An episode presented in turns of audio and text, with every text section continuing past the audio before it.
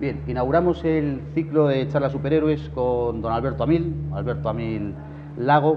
Eh, a ver, Alberto, no voy, a, no voy a profundizar en su biografía porque el objetivo de hoy precisamente es conocer, oye, esos principales hitos de, que han ido marcando tu, tu, vida, pero sí que quiero dar dos pinceladas. Alberto es una persona, yo diría, eminentemente luchadora, una persona que irradia una energía que yo de verdad he visto en muy pocas personas en mi vida, eh, emprendedor incansable, muy amigo de sus amigos, una persona absolutamente respetuosa, eh, padre, padre de tres hijos, Noah, Gael y Gala, eh, feliz esposo de Verónica, una mujer también, también muy especial, eh, también disruptiva como Alberto, y, apoyo, y el apoyo fundamental para Alberto para, para mover el mundo y mover su, su mundo. Alberto Amil, nacido en el año 72, con menos de 18 años, monta la primera sociedad mercantil, y al poco tiempo, en plena treintena, Alberto Amil dirigía un grupo con más de 2.000 empleados dedicados a mobiliario, obra, impresión y distribución de folletos, servicios auxiliares, etc. Y en ese momento en el que la vida le está poniendo en la cima, en la cresta de la ola, en ese momento en el que todo es en cierta medida éxito, recibe un mazazo importante que es el diagnóstico de la enfermedad de Parkinson. Quizás a partir de aquí empieza a ocurrirle algo que desde mi juicio le convierte en superhéroe. Lejos de amilanarse, lejos de retirarse, lejos de deprimirse como ocurre con toda naturalidad cuando ocurre una cosa así, Alberto Amil duplica el tamaño de sus empresas, abre en Brasil, en México, en, Portugal, eh, amplía las líneas de actividad, se incorpora a nuevos proyectos, tiene un segundo, tiene un segundo hijo, luego se, se enamora, se vuelve a enamorar, se casa, tiene una tercera hija, en definitiva lo que es ir exprimiendo la vida hasta la última, hasta la última gota. En ese camino, además, hace una cosa muy importante y es, aprovechando su posición, aprovechando también su capacidad, funda la Fundación Curemos el Parkinson, actualmente redenominada como Fundación de GEN, al objeto de promover proyectos de investigación orientados, como dice él, a la cura de las enfermedades neurodegenerativas. Muchas gracias, para mí es un lujo estar aquí y entrevistarte. Y, nada, antes de nada, antes de nada, creo que el nombre de superhéroes te espantaba, ¿vale? ¿Eh? Y que no te ha gustado nada. Si el que me conozca sabe que es así, ¿no? ¿Qué cojones de superhéroe, no? Estamos hablando. Será un superviviente, pero no un superhéroe. pues mira, Eso es de cómic. Cuando conozco a una persona de tu perfil, lo que me encanta es escuchar el de dónde vienen, ¿no? Porque a veces el, el de dónde vienes marcas un poco el futuro. Y ya hay una cosa que me ronda la cabeza, o sea, cómo ese, ese, ese chico del barrio de Caranza de Ferrol, un barrio estupendo, pero un barrio obrero, cómo levanta la cabeza, levanta la mano y se pone a andar por la vida y a, y a arrasar con todo. Cuéntanos un poco ese origen. Lo primero es la necesidad, ¿no? Cuando vienes de una familia humilde y ves, a ver, lo que es estar delante de una pastelería y que te caiga la baba, la saliva y tragues saliva porque no puedes comprarte el pastel, jode bastante, ¿no? Es la necesidad la que me hace eh, buscarme la vida en ese barrio donde estuviese. ¿no? Tengo entendido de todas maneras, Alberto, que ya desde bastante joven, no ocho años, pero bastante joven, ya empezaste a buscarte la vida, a generar ingresos, porque en el fondo había que llevar algo de dinero para casa que hacía falta, ¿no? Sí, bueno, eso ya viene más, más adelante, ya con 14 años, pues, pues cojo a los amigos del barrio y le digo, oye, nos pagan tanto por repartir estos folletos, pues vamos, y de ahí empezó todo, ¿no? Me río porque éramos cinco y el del tambor y en poco tiempo, en dos años, había más de 200 personas repartiendo folletos, ¿no? O sea, y estas 200 personas, o sea, las estabas moviendo tú a través de tus amigos, relaciones, Claro, etcétera. sí. O sea, bueno, a ver, es bastante excepcional esto que cuentas, ¿eh? Con 14 años ya traías algo de dinero a casa. Hombre, o sea, ya, sí. ya echabas una mano. Sí, claro, importante, no una mano. Importante. Y una pregunta, aprovechando, de- hablando de tu casa. Eh, eh, tu padre, tu madre, tus hermanos, ¿qué referencias tienes? ¿Qué referencias son las que podríamos decir que te han marcado un poco más, un poco de lo que eres? A ver, si me desnudo de todo, lo que más me ha marcado es ir a pedirle dinero a las vecinas para acabar el mes, que mi madre le da vergüenza, ¿no? O ir a la tienda e ir a, a pufo, ¿no? Eso te marca, la verdad que te marca. Muy bien, y hay, hay, lo que pasa es que sí, desde el punto de vista, déjame hablar de empresa, ya sé que tú en aquel momento lo vivías de otra manera, pero hay así como un momento donde, por así decirlo, das un pequeño paso cualitativo o cuantitativo, que es cuando empiezas a meterte en el negocio de vender pantalones vaqueros. Por favor, cuéntanoslo, porque es que esa, eh, eh, esto ya es un paso, ya es un paso cuantitativo. No, todo surge de la casualidad. ¿Qué años tenías? 16, 16 años. Ahora estamos en los 16. Estamos en los 16, bien. Nada, yo voy a casa de un amigo que jugábamos al fútbol juntos. Y la madre iba a Portugal y siempre traía, cada 15 días traía toallas, manteles. Y de repente yo veo unos levis ahí y digo, coño. Y le digo, Victoria, mira, ¿tendrás mi talla? Sí. ¿Y cuánto valen los levis? Los levis valían 8.500 mil pesetas en el corte inglés. Y allí valían, y dijo, mira, yo los vendo 2.500, aunque me cuesta 1.500 pesetas y a ti te lo dejo en 2.000. Me los puse allí me parecía John Travolta. me creía el rey del mambo, la verdad. Te estoy, viendo, te estoy viendo. Pero lloraba, lloraba, me saltaban las lágrimas de emoción, unos leves. Date cuenta que mi madre fue modista y me remachaba yo los pantalones que tenía eran de los vecinos. Se los daba a mi madre, me los remachaba. Hoy se llevan rotos de aquella no. Ay, si me ayudaras a venderlos, y me dice, como 10 o 12 tenía más. Fui al instituto al día siguiente por la mañana y los vendí todos y más. Llegó un momento que ella me dice, mira Alberto, yo he pasado de ir que a 15 días a ir todas las semanas a buscarte pantalones. No puedo con esto, búscate la vida y da la casualidad de que se me va a dar la bombilla y digo, coño, Darío, un transportista que contrataba mi hermano para hacer las mudanzas y que yo iba de mula. Y digo, oye Darío, había que ir a Portugal, ¿cuánto me cobra? Dale a buscar esto. Pero es, legal eso, claro.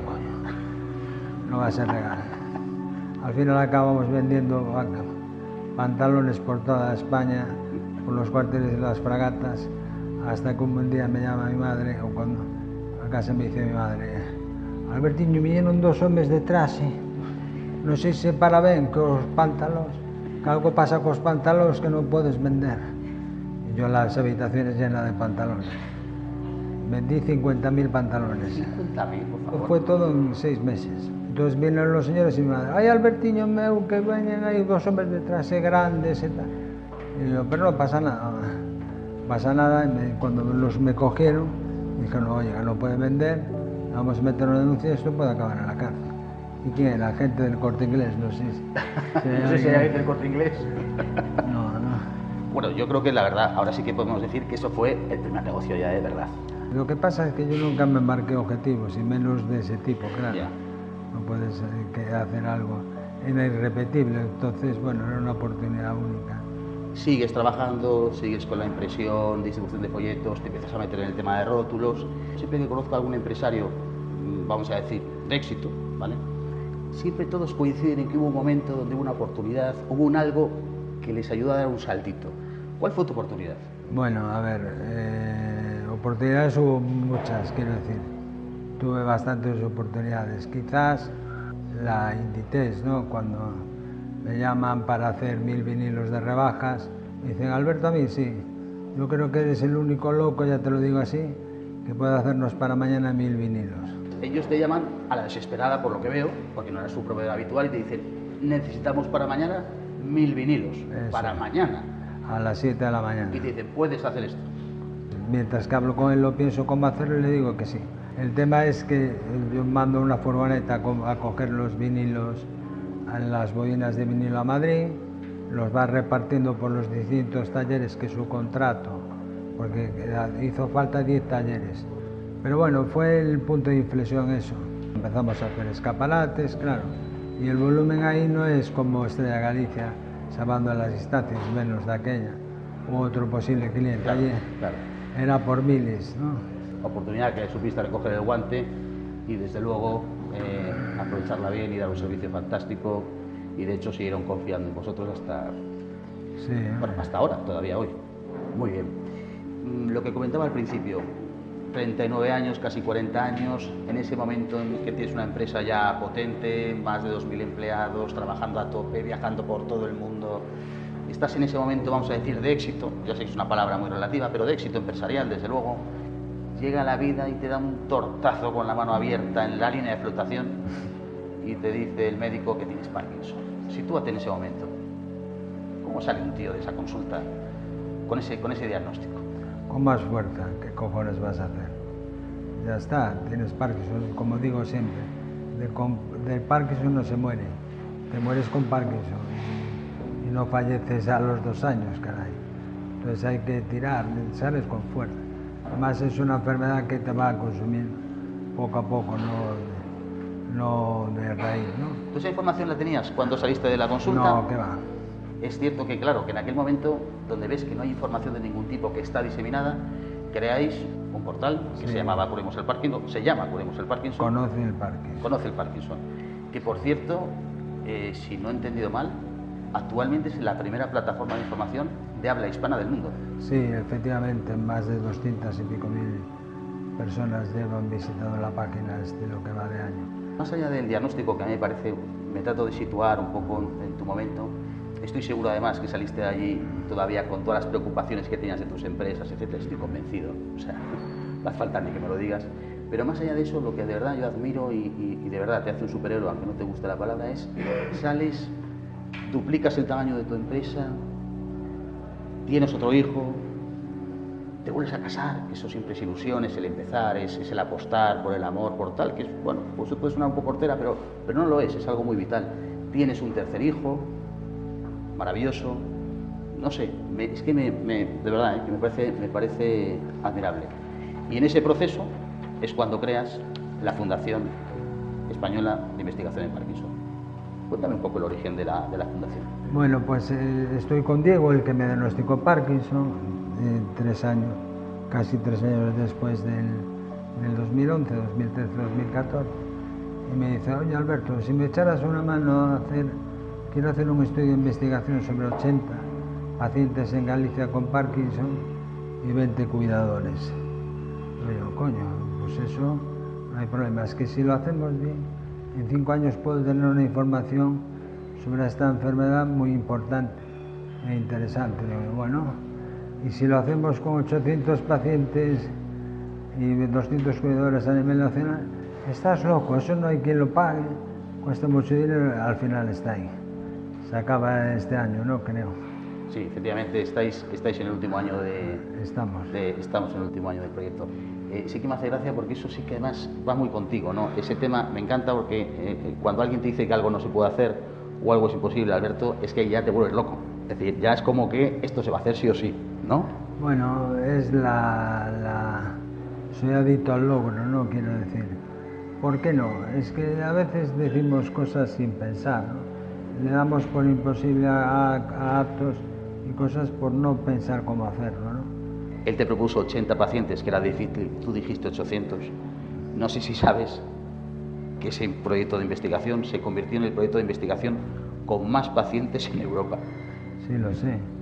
Lo importante para mí era que sacaran un resultado donde, como no había cura en ese momento para este tipo de enfermedades, que más lo decía él, eh, pues que mejorara mi calidad de vida, de nosotros, de los enfermos de Parkinson.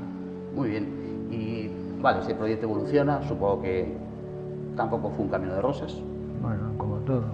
Como toda la vida, Y de repente van pasando los años, la fundación va tirando adelante con ese proyecto imposible hasta hoy hoy redenominada Fundación de Gen, eh, la Fundación se encuentra inmersa en un proyecto de investigación puntero a nivel, diríamos que mundial. Cuéntanos un poco qué es ese proyecto de terapia génica. En 2011 diagnostican Parkinson. Eh, a los cinco años de tener esa enfermedad empiezo a arrastrar la pierna izquierda y cada vez ando peor. 2018 cojo el bastón, 2019 cojo ya un taca-taca y 2020 me tengo que ir a, la silla. Bueno, ¿qué pasa? Que en ese transcurso de tiempo me diagnostican, eh, me va a enviar la sangre a truncar a una genetista y neuróloga alemana, me dicen que tengo un gen que se llama TBK1 patógeno y que me provoca ELA, ELA y demencia frontotemporal. Pero no sabes la cantidad de, de estos test de inteligencia hice durante un año. Entonces la única solución que había era la terapia génica. La terapia génica consiste en reconstruir la falta de extensión que pierde el gen, que es cuando se convierte en patógeno. Un gen es como una serpentina, por falta de extensión, entonces te produce un daño. ¿no? Estuvimos con hospitales de medio mundo buscando una solución y nos la daban en Nueva York por dos millones de dólares y ocho años, pero no te garantizaban el éxito. ¿no? Nos dan otra oferta en Londres, también muy similar, dos años, pero sin garantías. Septiembre de 2020, tú lo sabes, a punto de firmar la renuncia de la fundación, tirar todo por la borda, estaba cao del todo. De último tal lanzó una beca, lo lanzamos una beca para el estudio de la terapia génica del TBK1 y aparece el 12 de octubre con Eva Carro. Y por mucho menos dinero, pues ahí empezó el tema de terapia génica. También resurjo a base de, unos probióticos de un laboratorio de Córdoba y, bueno, ese proyecto empieza a funcionar a finales del 2020 y en marzo del 2021 aparece Manuel Rodríguez. Uno de los médicos neurólogos eh, con más publicaciones en neurología. Además, es ese hombre que ya llevaba muchos años trabajando en terapia génica, trasplante mitocondrial, o sea, realmente un primer espada en la materia, que probablemente el, que, el que estaba más adelantado. Sí, aunque no lo sabíamos. Él cuando empezó a hablar en un caso muy curioso que contamos hoy, él cuando me empieza a hablar del... Estábamos ahí varios médicos, mi asistente Alejandro, estaba yo y estaba el hombre hablando de, de que con trasplante mitocondrial podía regenerar neuronas dopaminérgicas. Y digo yo, bueno Manuel, ya se fueron los médicos de la reunión, fue online, le digo, Manuel, pero mire, usted no va a regenerar sus neuronas dopaminérgicas, si esto funciona, regeneraría todo tipo de neuronas así. Ya, pero ustedes son de Parkinson, hombre, no me fastidie, ¿no?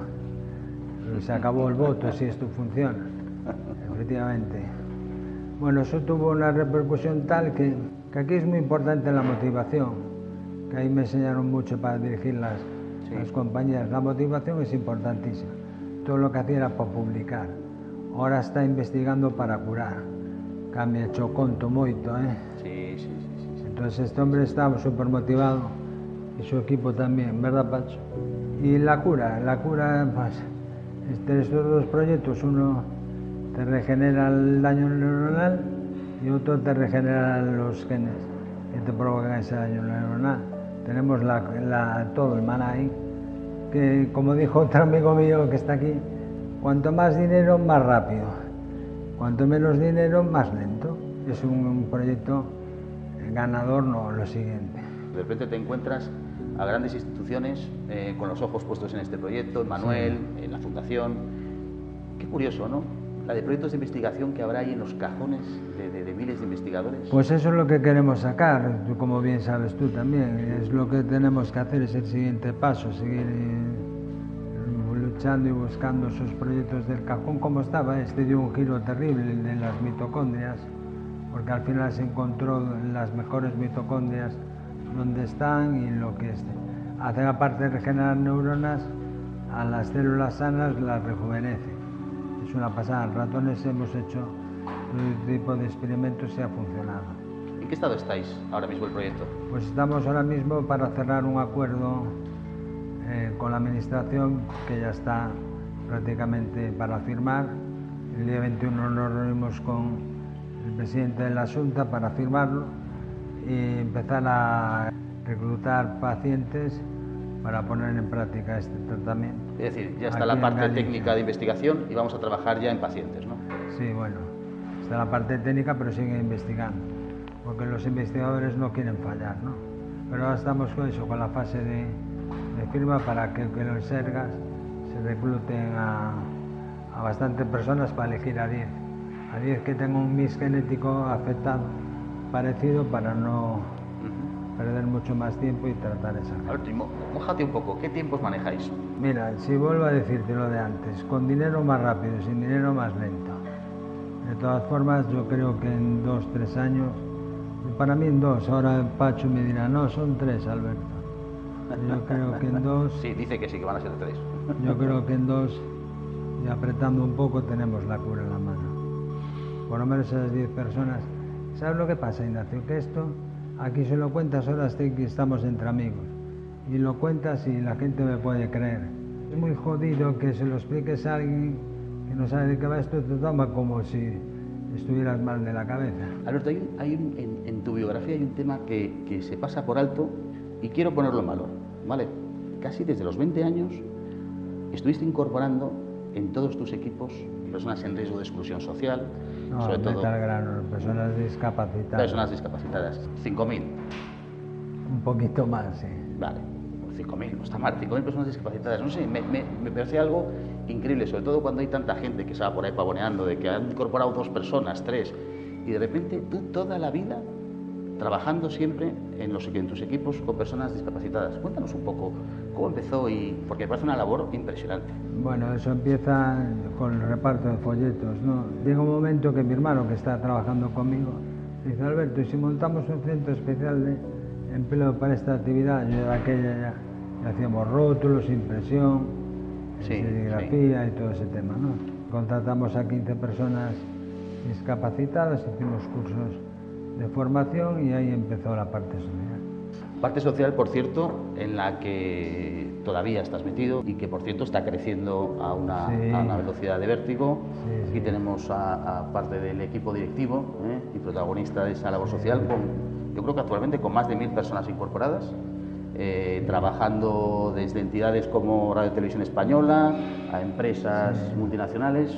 Eh, bueno, para que veas que no le cito esto a Alberto Amil Alberto Amil cuando venden la empresa ordinaria, las empresas ordinarias, la parte social se queda con ella y dona acciones a las personas que me ayudan a llegar a donde llegué, ¿no?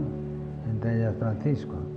Pues la empresa cuando yo le dono las acciones, que ya la que estudiábamos nosotros también antes, estaba a un nivel X. Ahora se ha multiplicado cualquiera de las dos grupos, porque hay dos grupos se ha multiplicado muchísimo. Y Alberto Amil te puedo decir que no ha intervenido en prácticamente nada. ¿no? Y además seguimos haciendo labor social, aunque nunca la hemos vendido como tal. ¿Qué consejo le das a tus hijos? En ese momento de la adolescencia, donde están a punto de enfrentarse ya solos a la vida, de salir del regazo de mamá y de papá, ¿qué les dices? ¿Qué consejo les darías? Que son buenas personas. Sí, sí. Porque con eso tienes todo ganado. Sí. No tonto, ¿eh? En este mundo, ¿tú crees? Yo creo que hay que ser buena persona. Si hubiera una carrera para estudiar eso, seguro que le recomendaría eso. Porque lo tienes todo. Mi hija me decía muchas veces, papá, ¿por qué te abraza tanto la gente? ¿Qué les das? pues nada, yo qué sé, no doy nada. Compartir, entender, escuchar. Yo creo que es un poco de todo, ¿no? Y como decía mi madre, hermanos que no dais, ¿qué esperáis, no? Oye, Alberto, hemos hablado hoy de curación, hemos hablado de regenerar neuronas. Eh, ¿Qué va a hacer Alberto a mí? El día que se cure, ¿qué es lo primero que vas a hacer? Bueno, primero tengo que verlo, aunque lo tengo seguro, ahí tengo que llegar. Pero sinceramente me emociono porque son mis hijos y mi mujer lo primero que quiero. Me encantaría coger a mis hijos en el colo y jugar con ellos, de verdad. Cuando ves que tu hija, sobre todo la pequeña que vive en casa, viene cualquiera de la, familia, conmigo se ha llegado, si juegan con ella y la suben al caballito como lo hizo Mario el otro día en casa, joder, tienes una alegría porque está disfrutando, pero a la vez es una pena, coño, es una impotencia tan grande. Actualmente hay, creo aproximadamente, entre 800.000 y un millón de personas diagnosticadas con una enfermedad neurodegenerativa. Ya sé que es muy difícil, pero ¿qué mensaje les lanzarías? ¿Qué, qué, ideas fuerza crees que, que, tienes, que, te gustaría trasladarles a todos? Vamos a ver, primero vamos a ver las cifras, perdona, son 60 millones. en España, en España. En España es un millón y medio y cada vez creciendo más. ¿Qué mensaje les daría? Primero que, que nos apoyen, primero que se vuelquen con esta fundación, que la verdad que es un caballo ganador cara hacia la cura, ¿no? Lo tenemos ahí y como vuelvo a repetir, con dinero más rápido, sin dinero más lento. Lo vamos a conseguir, eso ya lo tengo claro. Como sabes cómo soy, lo vamos a conseguir sí o sí, aunque esté en la tumba, lo vamos a conseguir. ¿Qué les digo? Que se levanten con ánimo, que no se hundan y que hagan reír a los que tienen al lado. Porque si hacen feliz a los de al lado, ellos van a ser más felices. Esta ni siquiera es una pregunta. Mm, ¿A qué superhéroe te gustaría parecerte? Mi mujer dice que parezco, tengo un parecido con Slinder, la lista de Slinder. sí, la lista de Slinder, para el que no, para el que no se acuerde, fue aquel empresario eh, de la época nazi eh, que empezó a, trabajar ¿no? con los judíos incorporó a la empresa, primero un poco desde el punto de vista egoísta, y luego cuando se dio cuenta del beneficio que estaba produciendo a esas personas, al revés, empleó su vida en seguir incorporando a gente a gente hasta, hasta ser un verdadero héroe. Sí, verdad, eso lo dice Vero mucho, que tengo, que si llego a estar en esa época, en ese momento, sería un poco, no, no lo sé. Muy bien. Oye Ignacio, un placer enorme.